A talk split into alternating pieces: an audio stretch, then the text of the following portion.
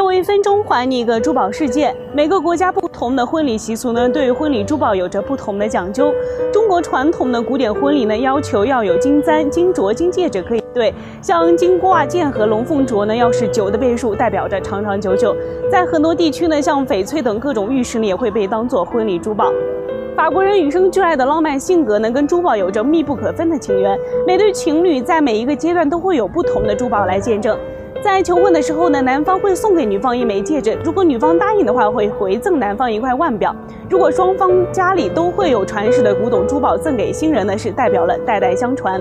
意大利的珠宝举世闻名，聚集着很多顶尖的珠宝品牌。珠宝在意大利人心中是美的化身和对爱情坚贞的象征。佩戴着意大利古典的珠宝出嫁呢，是新人对爱情的崇尚，也有着古典的宫廷气息。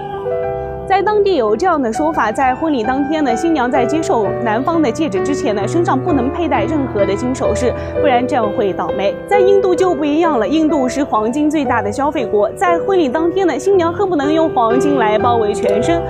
新娘身上的首饰呢，也有着不同的异域风情。在当地有这样的说法，新娘身上的黄金越多呢，代表了在夫家的地位越高，就会越受到重视。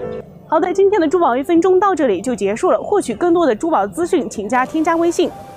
我们下期再见，拜拜。